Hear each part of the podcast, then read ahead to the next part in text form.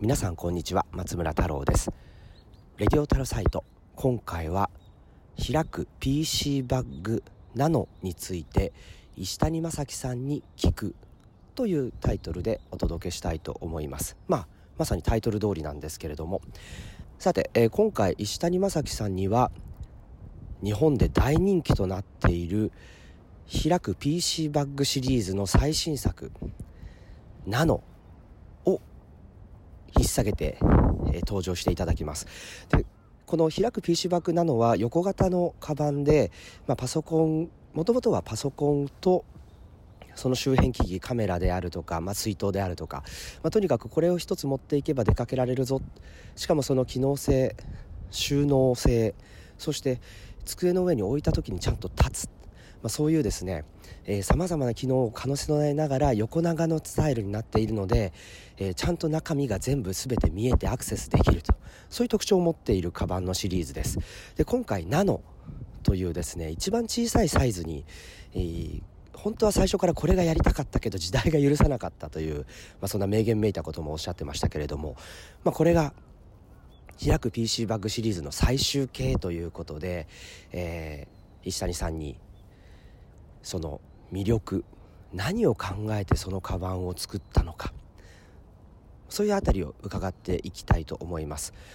で石谷さんにこうインタビューの冒頭で伺ったのはこのカバンまずこう松村さんに見せたかったんですよねというふうに言っていただいたんですけれどもその理由は僕が日本にいる時、まあ、7年以上前ですね。藤高さんというカバンメーカーさんとカバンブランドさんと一緒に全バッグというですね、えー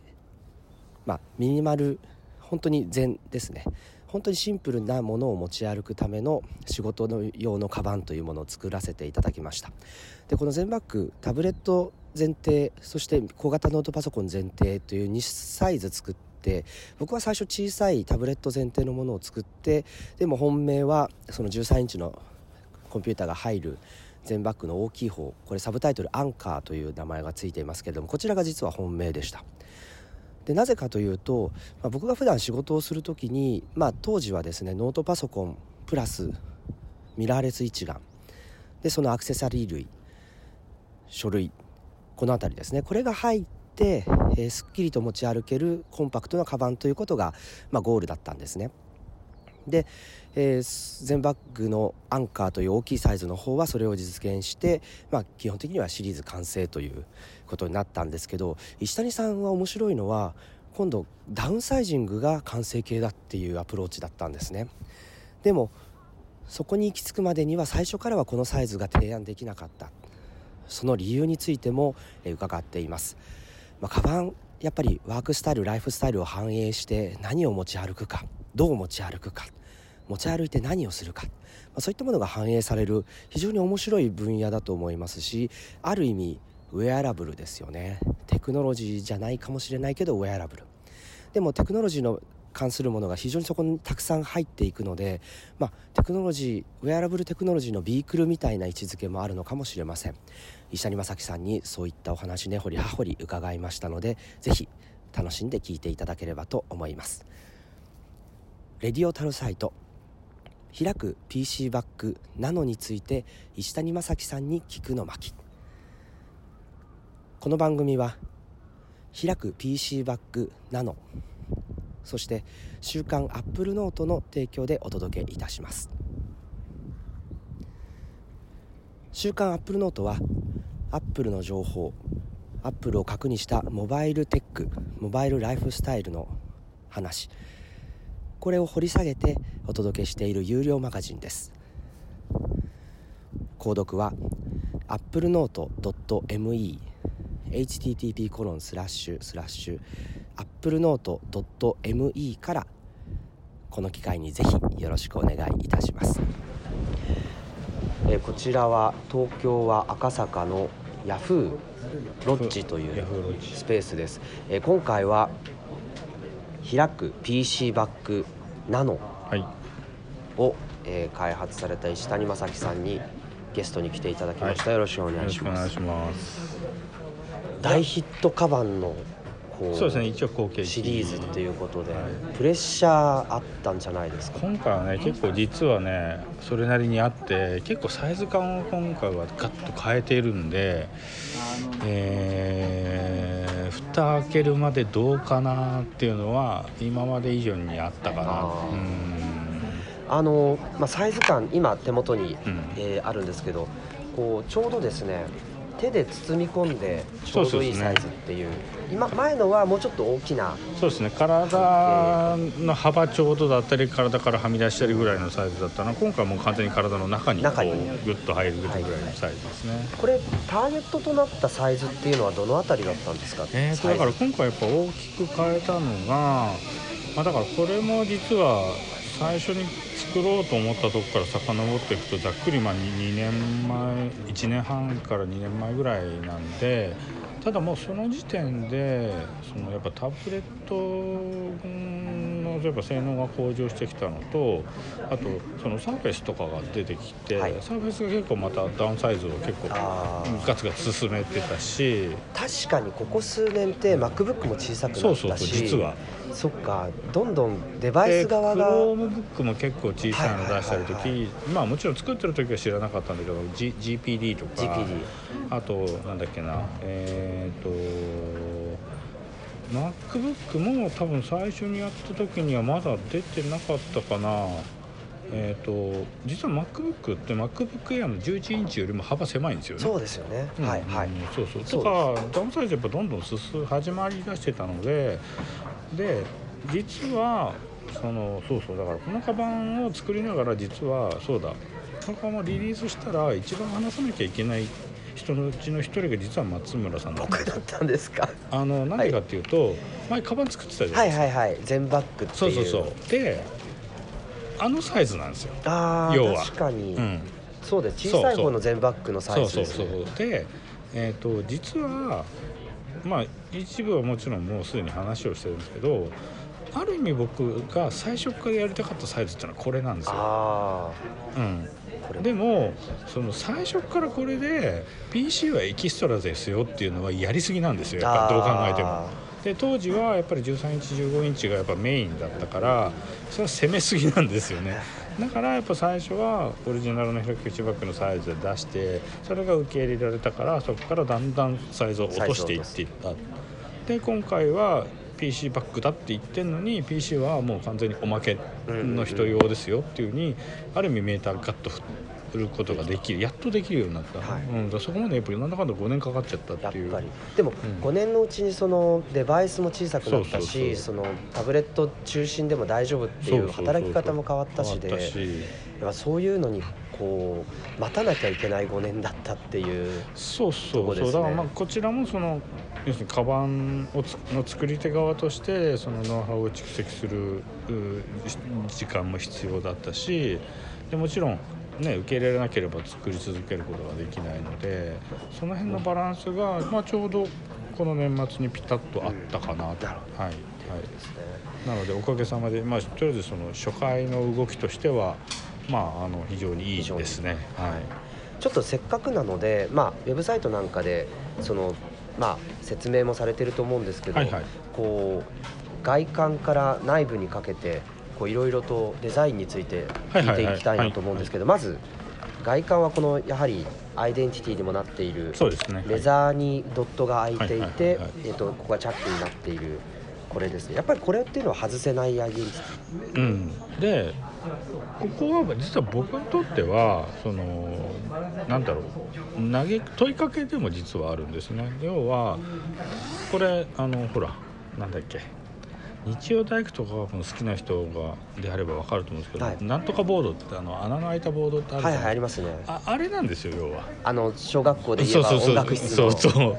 あのでなので要は穴が開いてあるんで一応これえっ、とこのピッチは何で決まってるかっていうと、い、わゆる一般世間で一般的に一番流通してる缶バッジって2 5センチの缶バッジなんですよ、であれについてる要は安全ピンのピッチなんですねこれは。だから、えー、と表側から見れば、えー、とあの要するにバッチでカスタマイズしてくださいという、まあ、のを入れてあるしでそそもうこれはね僕の予想外だったんですけどここ結構紐通す人とかいるんですよね。あうん、だから要はここはそのカスタマイズこのカバン実はその最後の使い勝手のところはおお客さんに任せるうんカバンではあるんですけどその中の一環でやっぱカスタマイズしてほしいっていうのがあってそこのまあ一個なんですね。はいでこれは実はそのあんまり表で言ったことがないんですけど、えー、と当初から僕 IoT の究極って、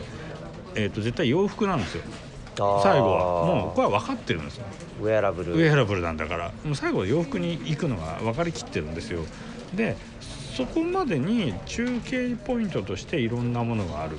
はずだ、うんうんうん。でその中の一つの候補として、えー、と毎日持ち歩くカバンっていうのが IoT の基地になるはい。っていうのは全然ありえると思っていてでそうなった時に穴が開いてればセンサーが通るんですよ、あうん。ーいろんなそうなんですよ。その無線系ではなくても光系も光通るし温度も通るし。でそれがあるんで途中から仕様を変えて IoT をモバイルも持ち運ぶ時に絶対難点になってるのって電源問題なんですよ。だからここにこの表のところのここに穴を開けて裏にそのモバイルバッテリーで給電できるっていうところまで一応考えてはあるんですね。えうん。そのギミック。ここここですねここですね、うん。えっ、とちょうどメッシュの部分のうん。右端の真ん中あたりちょい下ぐらいに、穴が開いていてでそこケーブルが通せるようにな。るこうケーブルがとあ指出ましたね。そうそう。そうケーブルが通るのでここに入ってるデ一バイスは般的に多いのは多分充電用のケーブルだけどもしやるんだったら他のケーブルもまあ通せるそのラズベリーパイかなんか仕込んでおいてそうそうそう。それでセンサー出しといてってことはできるうんもうできる、ね一応そこまでは実は仕込んであるんですよ。ただ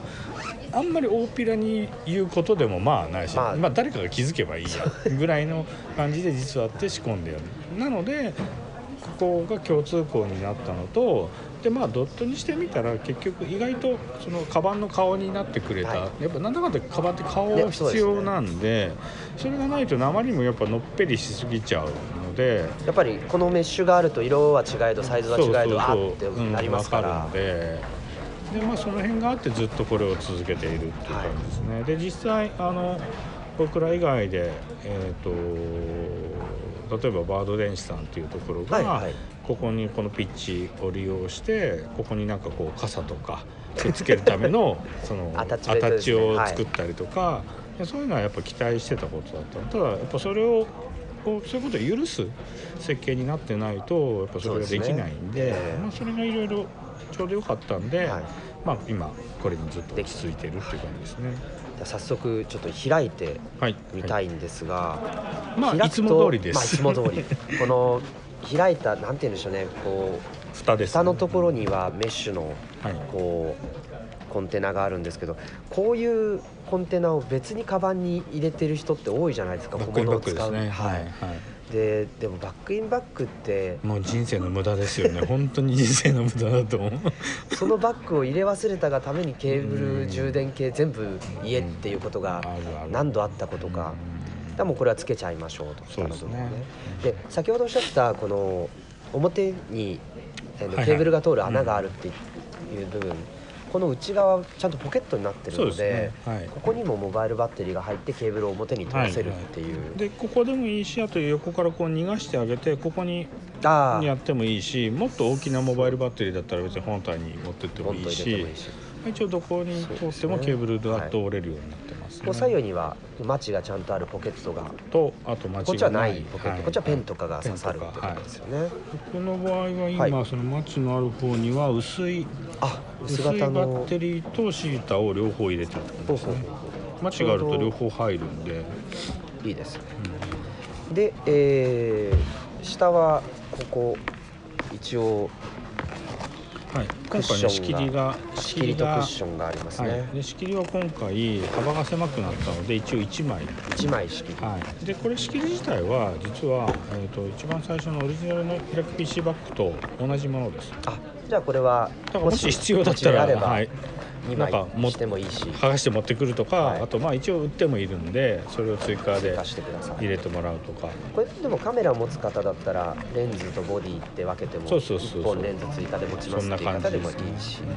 でその奥側にはえポケットがはい。あってここには石谷さん今僕今10.5 10.5インチの5インチの iPad Pro を裸で入れてでるこれもねなんかね僕らもちろんやってた時はアップルがこのサイズを出すとは全然知らなかった9.7インチ時代そうで9.7インチ想定でまあ若干余裕を持って作ったら、えー、10.5がジャストサイズになったっていう。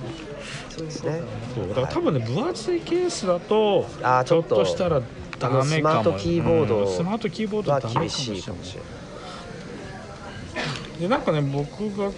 作るカバンってちょいちょいこのなんかサイズマジックみたいなことがよく起きるんですけど今ちょっと実は入っているのが、はい、今回はえー、とこの今話していたそのフロント側のところにポケットが1個増えてるんですけど、えーそれがアップルのマジックキーボードマジックキーボード。本当にジャストサイズっていう。これ以前お話聞いた時はここにそのマイクロソフトのそうそうそう。えっ、とユニバーサルモバイルキーボードかな、Bluetooth のパカッと開ける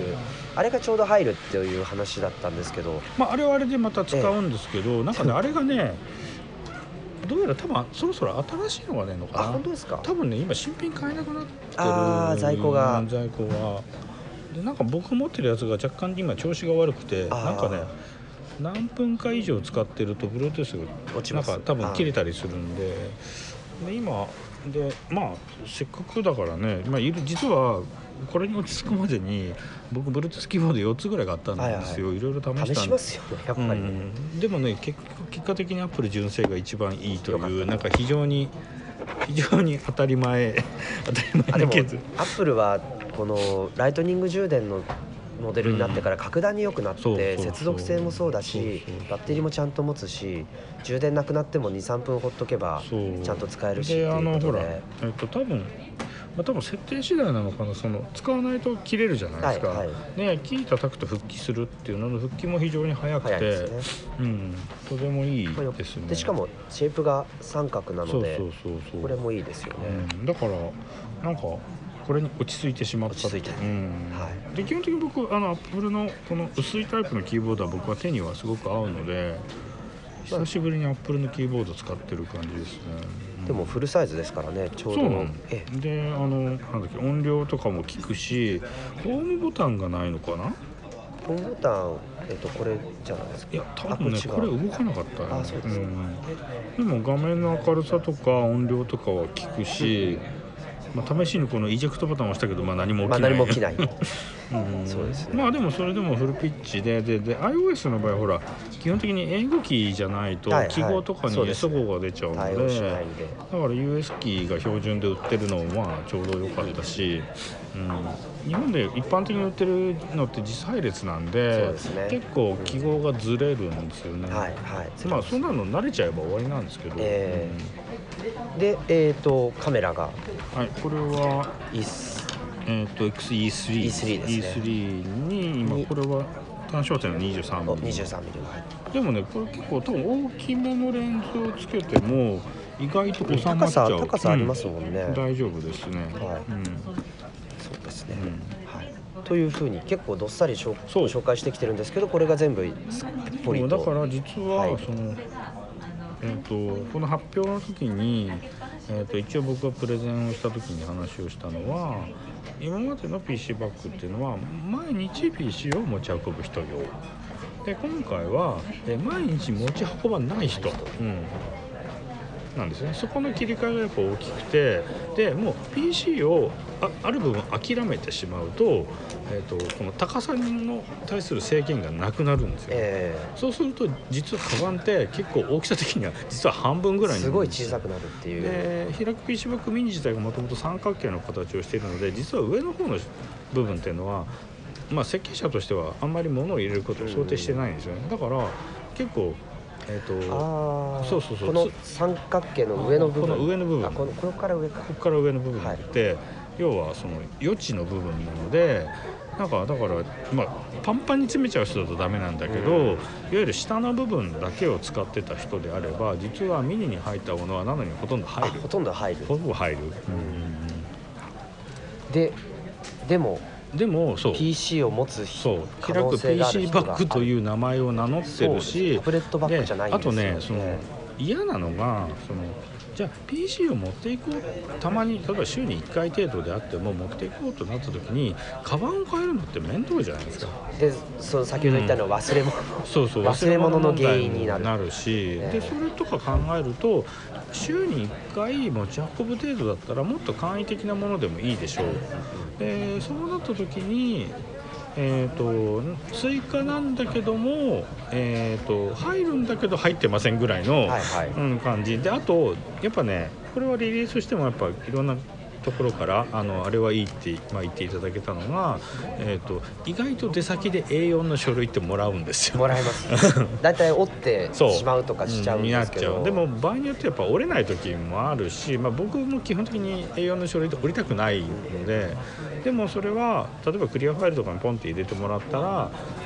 あ、手で持って帰ることになっちゃう。そうですでもやっぱそのなんかあんまりね例えば機密上持ち歩けないものとかも当然あるし、とか考えるとじゃあその家に帰るまで事務所に帰るまでの間だけ突っ込んでおく場所があってもいいよね。でそれをまあエキストラという形で名前としては伸びるポケットっていう形にはい今回したんですけど、要はおまけですね。この背面側にあるポケットがちょっと不思議な構造になっていて、これを引き出すとはい。こう上上 A4 に伸びる。はい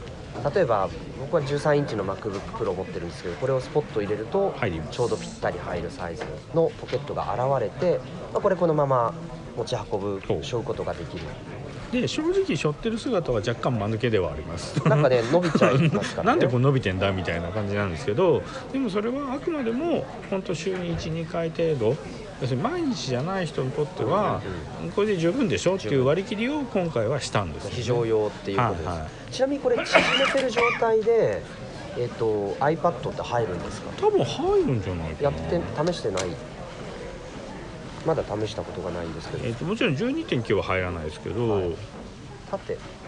い、縦や多分ね横だと思う、うん。横で生身でギリあそう。でもしくはこのポケットじゃなくてもうこっち側ですよね。ここに入れちゃえば。入れちゃえば余裕あこれだとスッとすぐ取り出せるので、ここタブレット収納、まあ、ちょっと若干うん。落ちないように気をつけるべきですけどタブレット収納にもできる。そう。まあ頑張ればタブレット2枚入るっていうことで、はい。そうですね、でここがあるとこれでもね僕飛行機の中とか本当便利だろうなとそう思っていて。そうだからセキュリティ通る時とか面倒くさいじゃないですか。絶対これ出さないといけないからうん。これで取り出す時に、ね、リュックのカバンの PC そう。ケースから取り出してとかやると大変な騒ぎになあっちゃうのれで、まあ、もちろん人生においてセキュリティを通る数って人によってまちまちではもちろんあるんですけどでもあれ意外にストレス高いんですよね。2ヶ月に1回通ってるとうん。その度に4回だから行き帰まあねそうそうそう。2ヶ月で2回2回通るのでこれはすごい。うん。こだからでもう一個あるのはだったらリュックとこのうん。ナノのバッグで機内に入っちゃえば、はいはいはい。2泊3日ぐらいだったら別にそうですね。だそれでからもういけちゃうと。一個想定しているのは、まあ、これの、まあ、ちょうど1年ぐらい前かなにリリースしたカールビジネスリュックの、えー、と中に入るっていうのがもう一つの目標で。入りますね。だから、えー、と例えば旅行とかだったら、えー、と行った先ではリュックはいらないわけですよ。いらない。いらないだから最初から行った先で移動する時に必要なカメラとかタブレット類はこれに入れたまんま入れ持ってってで例えば帰りって必ず大抵の場合やっぱお土産とか買ったりするから荷物増えるわけですよ、はい。だからそしたらこれを取り出して前に持ってきちゃえばそのままリュック背負えるんですよ。すね、うん。はいでそういう一応2段階のところは考えていてでやっぱねあやっぱりそのなんかストレスなんですよね、うん、だ結局その時にいつものカバンを持っていくと大きすぎるんですよ。でリュックに入れたら今度リュックの中はそのカバンだけになるから全然意味なくなっちゃう。じゃあじゃあリュック持ってってじゃあその何衣類とかも入るようなサイズのリュックを背負って1日動くかっていうとやっぱそれもちょっとも動かない。うん嫌だから入るサイズにするっていうのが実はうん。今回のもう一個の命題ではありましたね。でも本当これ僕は飛行機よく乗るので例えばこの手前のポケットにパスポートと、ね、航空券刺しとけばなくさないけどすぐ取り出せる。しその先ほど言ったようにセキュリティに通る前提であれば、うんこうすぐ取り出せるところにパソコンがあってでまたすぐしまえるっていうのはすごい重要だったりするので多分飛行機乗る人もこっちのサイズはで大体リュックって足元に入らないから上上げるけど必要な小物は手元に置きたいっていう場合もこれはこのナノの方は足元に置いといてそれでリュックは上に上げちゃう。う、そうすると非常にいいですよね。うん、いいかな、うん。はい、これもう少し何か秘密ってあるんですか？多分今見えてる範囲ではあで言うとえー、と一応実はそこに最後一番苦労したところなんですけど、おはいはい。そのえっ、とそこのおまけのポケットの素材なんですよ。あここですか。で、えー、と実は上の部分っていうのは、はい。カバンの表面と同じ生地なんですけど同じその内部はもっと薄い生地を使ってるあでこれは結局薄い生地を使うと,、えー、としまいやすいんだけども使う時はテロテロしてるからおおなんかおぼつかない落ち着かないんですよね。あでじゃあそのカバンと同じ生地を全部使ってしまうと今度、えっと使う分にはいいんだけどしまう時に面倒くさいんですよ。折りたためない。折りたためない。でその両方を取るためのバランスを実は調整に時間がかかって要するに薄くすると今度畳んでもそんなに場所を取らないので、えーとまあ、しまいやすい。まあそれでもねそんなにしまいやすくはないんだけどまあでもその全部その同じ布でやるよりははるかにしまいやすい。そうですね。うんかそこの素材が工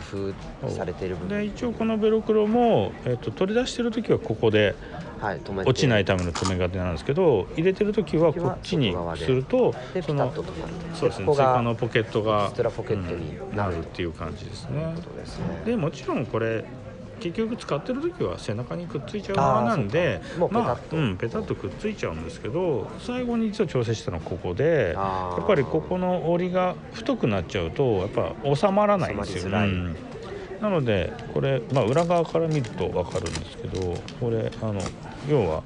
変えてるんですねここで。あ本当だ。一本筋が入っていて、要はその袋にするための折りの部分を一個内側に内側で折って。折ってるでもここの折り目はできるだけ薄くするっていう。薄くして、うんそっかそっか普通だとここ角に折り目がついちゃうからそこで厚みが出ちゃうけどっていうことですね。伸びるポケットの最後がすごく工夫が結局ねそれの調整にほぼ1年くらいかかってるんじゃないかな。ここがじゃあ肝だったんですね。うん。結局さ何回やったっけな。4回ぐらいは多分やってるのでうんだから今回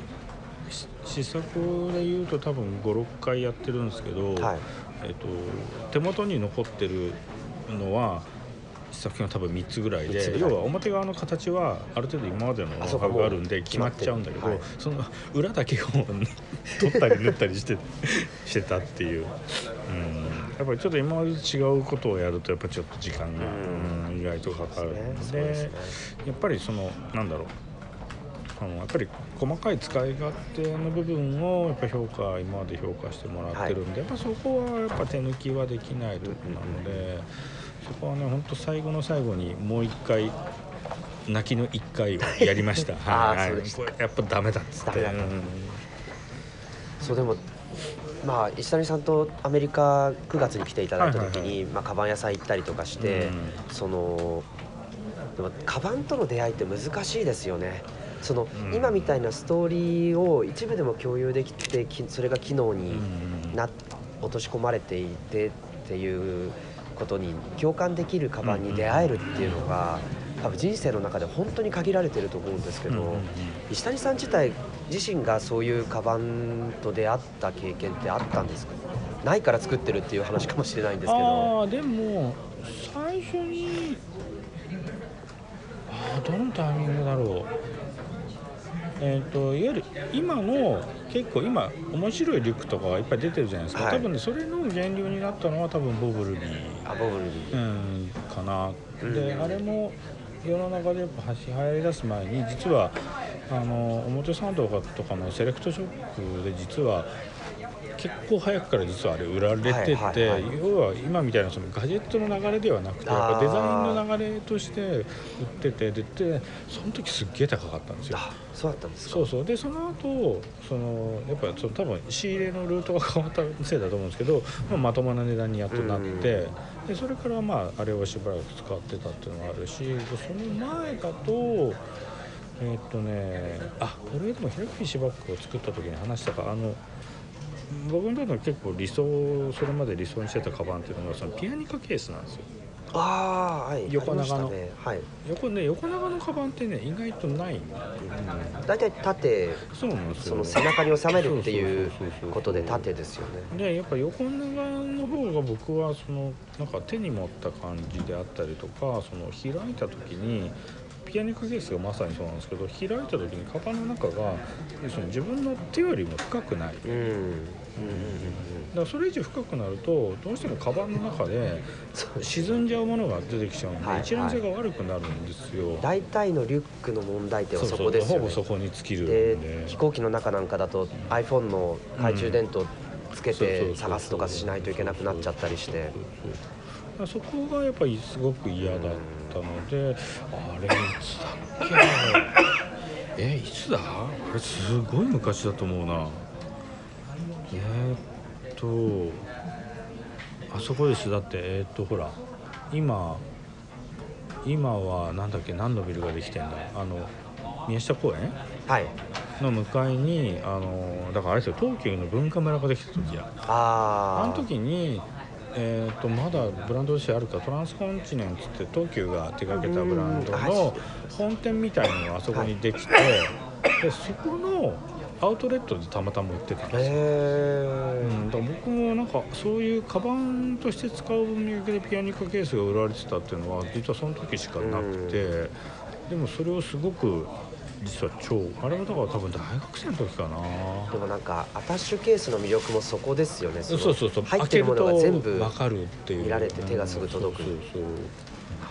でそれは結構本当よく使う。ただ当たり前なんだけど荷物が多くなると当然それでは用が足りなくなってしまうのと、まあ、後に PC をやっぱり運ぶようになっていくと、はいはいはいそういう横長のカバンっていうのはうんやっぱりちょっと向いてないので、はいはい。効率が悪くなっちゃいそうますね。なんですよ。ねそれ結構リュックはいろいろやっぱ試したかな。で一時期はかなりあれですね。あの、まあ、それこそサンフランシスコにあるそのはい。クロームはい。とクローか、あとミッションワークショップ、あの辺のに落ち着いてたっていう感じですかね、あの辺の目がやっぱり機能性にやっぱちゃんと振ってくれてるんで。大体 PC 持ち歩くし雨の中でも自転車で行くしっていうのでその辺の基本機能があったまあ、一瞬自転車通勤してた時代もあったんですけど、あと僕の一応あれで言うと僕基本的に傘が嫌いなんですよ、あうん。あの多少の雨だったらフードかぶってやり過ごしたいタイプなんで。あだカバンはやっぱ防水でなければっていう。ところですね、うん。はい。でもおそらく、まあ、今回のカバンはいできましたと。一応だからねこの開く PC バッグパターンとしては一応行き着くとこまではいいサイズ感うん機能性。うん。という意味ではややりきった感は、うんうんあるかなという感じですね、だとすると次っていうのが今度まうんた そう。まあまあもちろんあのいろいろ施策はねずっといくつはいかやってるし、まあ、実はカールビジネス力なんてあれ実は3年半やってたんで。あうんまあ、同時進行ではいろいろやってるはいいますけどちょっとねまだまだまだ時間かかるっていう感じですね。でもやっぱり次はリュック型にチうんまあなんともなんともっていう感じですね。わかんないですね。はい。いろいろ試してはいるのではい。でもやっぱりカバンってその中に入るもん先ほどもあったように仕事の仕方とかはライフスタイルとか、うんうんあとまあ例えばカメラを、ね、持たれてる方にやっぱりすごく人気があるし、うん。まあ、そういった意味では、まあ、何を入れるかっていうことと、まあ、何をするかっていうこととすごく直結してるじゃないですか。そうねだからやっぱり基本的に考えてることはやっぱりそのえっ、とカバンをその物を持ち運ぶものとしてだけ使うのは非常にもったいない。まあやっぱカバンにも仕事をさせるべきだっていうのがやっぱあってそのカバンを使ってることでじゃあ例えば僕もまあ時々いろんなものを試すんで自分が設計したものでないリュックとかを試したりもするんでそうすると例えば席に座ってじゃあ最初のメール最初のメッセージ1本返信するまでにうんうん。下手すると10分かかるわけですよ。ああパソコン起動して電源探してとか。探して安全でとかやって、はい。でも基本的に開き石バッもうそこに関してはもうやっぱ1分ぐらいを目標にしてるんですよね、もうとにかくカバンさえ置ければ一瞬で自分の作業環境が作れる、うん、でやっぱそこを、まあ、地味な蓄積だけど、やっぱそれをやってるとやっぱりそれで本当メール23通変わってきちゃうのでやっぱそこは大事にしたいポイントですよね。でも今日もおっしゃってたんですけどその実際使われてる方がいや iPad を立てかけて、うん。キーボードでその止めちゃえば。立てかけられれば、うん。カバンにスタンド入れなくても大丈夫だっていう。そういうユーザーさんからのフィードバックってやっぱり石谷さんのカバンのシリーズってすごく分厚い量そうですね。だからまあそると思うんをですけど。あの、まあ、期待もしてるしやっぱりそういう人たちにうんやっぱ自分で手を入れて自分のカバンにするっていう人たちにやっぱり喜んでもらえるものをやっぱ今後も作りたいなっていうのがありますね。はいわかりました。えっ、とこの開く PC バッグナノですけれどももうすでに発売されておりまして、はい。はいえっ、と今はだから、えー、とブラ今回はブラッック。クネイビー。グレー、えーブラウン。ブラウン。の4色で。で一応ブラブラウンだけが多分なくなり次第終了か。あ今ある限りです、はいはいっていう感じですね。で、えっと、若干ネイビーも色が、はいネイビー今回ネイビーが非常に人気高いです。か。はいはい、まあ、ちょっとねネイビー出すのが久しぶりっていうのもあるんで、はいそれもあって非常にまあ確かにねネイビーはバランスいいんでね、うんそうですね、うん。いろんな服に合わせやすいっていうメリットありますはいよね、はい。ということで、えっと、ウェブサイトの方で直接はい。購入していただくできます。形になりますので、はい。えっと、リンクをえー説明文に載せておきますので、はい。そちらを見ていただければと思います。はい。ということで、えー長い時間はい。こうありましたけど、まあ、ユーザーの方あるいはこれから購入される方に何か最後メッセージを。そうですね。なんだろう。でもそのなんかやっぱりまあすでに寄せられてる声であ実はこのサイズで良かったんだっていう。うん。納得感が。そうだからももうちょっと物減らせたよね、うん、でまあ僕もだいぶいい年にもなってきてるんで、まあ、だんだん体に無理がいかなくなってきてますから、はい。あの昔みたいに何キロももうカバンも持ち運ぶっていうのは、ね、本当に体に悪いのでやめた方がいいっていう、えでもそうすると今度テクノロジー側の使い方も変わりますもんね。そうですね。その iPad でできることをそうそうそう。きちんと整備整備しようって思いますから。そうそうそう。だから例えば今だと、まあ、僕もほぼ今外に関しては iPad Pro とキーボードで